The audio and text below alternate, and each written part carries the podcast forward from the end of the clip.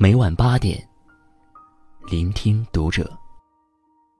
大家好，我是主播小贤，欢迎收听读者。今天跟大家分享的文章，来自作者王耳朵先生。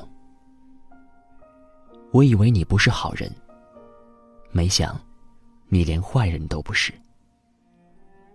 关注读者微信公众号，一起成为更好的读者。去参加同事父亲的生日宴，事业有成的同事在台上答谢来宾。他讲了一个故事，还没听完，我就泪流满面了。那些年，才十岁的他一直在老家，跟着爷爷奶奶生活。只有到过年，父亲才会回来。西装革履，却只能拿出他的学费和生活费。他在心里隐隐恨上了父亲，认为他不是好人。在外面的花花世界，把公司挥霍了。十六岁那年，爷爷重病，需要一大笔医药费，但父亲没留下电话。他鼓起勇气去临时找他，拿着那张语言不详的地址，穿过无数条街道，终于在巷子深处的一家小饭馆。找到了父亲。父亲穿着一套油腻皱巴巴的外套，手里端着一大叠客人的碗碟，碗碟太重，把他的腰都压弯了。同事突然就哭了，他以为父亲不是好人，没想到父亲连坏人都不是。他虽然过年时穿着西装回家。却只是一个每天要工作十几个小时的最普通的服务员。我们总认定父母不完美，却不知道他们一直在向这个世界低声下气。如果不是那次网贷，十九岁的夏双永远不会知道母亲愿意付出多少。夏双职高毕业后，在美容店工作。收入不高。为了消费和其他需求，他不断向陌生人借取高利贷。虽然每笔数目只有几千，但还款总额很快滚到令人瞠目结舌的数字。贷款公司甚至找到了夏双的老家，向他的父母一次次讨债。夏双的母亲拿出了家里全部的存款，她还瞒着老公借遍了亲戚。一共为女儿还了十一万元，但女儿欠债的数目实在太大了。最后，这位母亲选择了喝农药自杀。自女儿进职高读书后，这位母亲第一次出村庄打工。这次，她也许仍抱着侥幸的心理：如果我死了，追债的人就不会再纠缠女儿了吧。这是我的同行采访的一则真实新闻。不少网友留言，说这位母亲不值得。可是我想说的是，如果父母选择倒下，是为了让你立起来，那他们就不会选择站立。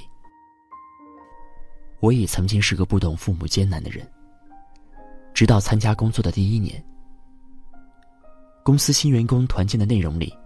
有一项是，不借助任何外力，用五十元度过一周。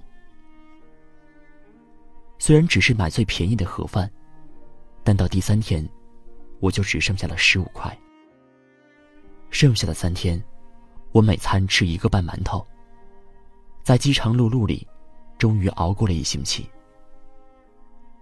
最后的总结会议上，大家说的最多的一句话是：“原来生活这么不容易。”突然就想到自己的父母。小时候家里欠了一屁股债，父母为了供养我们兄弟两人上学，经常一个月都用不了二百块钱。穿最朴素的衣服，生病了也不愿意去看。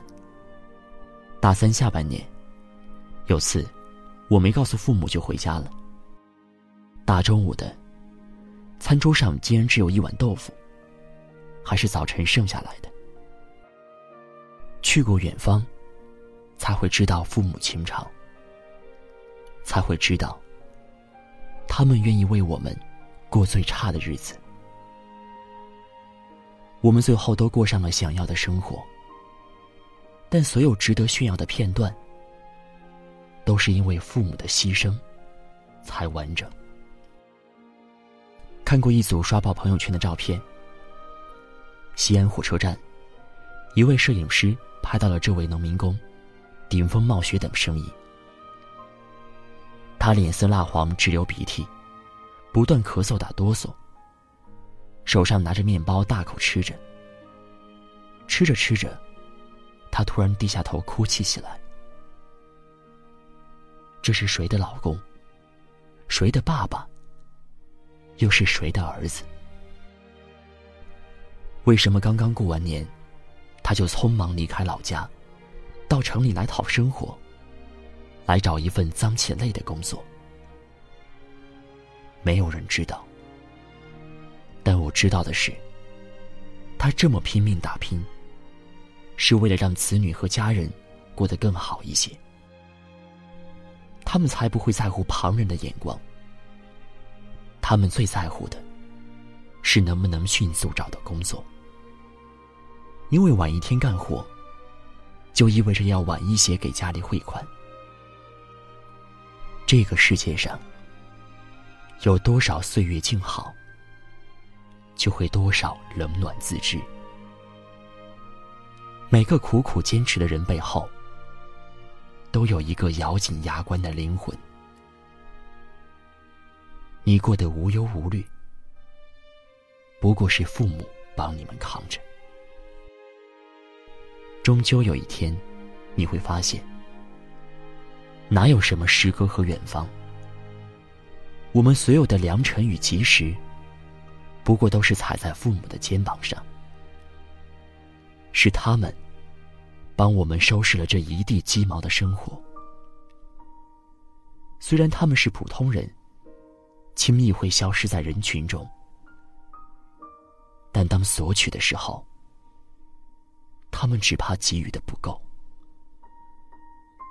就算他再弱小，就算他平时再不起眼，为了孩子，他们也会以一个父亲或母亲的名义，与生活针锋相对。孩子就是他们的血。是他们的肉，是融到他们骨头里的牵挂。孩子是他们的第二次投胎，这是一场盛大且深情的遇见。而最好的关系，就是我懂得你的不容易，并心存感激。愿你懂得父母身后苦，愿你懂得父母。世道难，为人子女的终极使命，就是接受父母只是一个普通人，并慢慢懂得他们的不容易。谢谢你们，愿意做我的父母。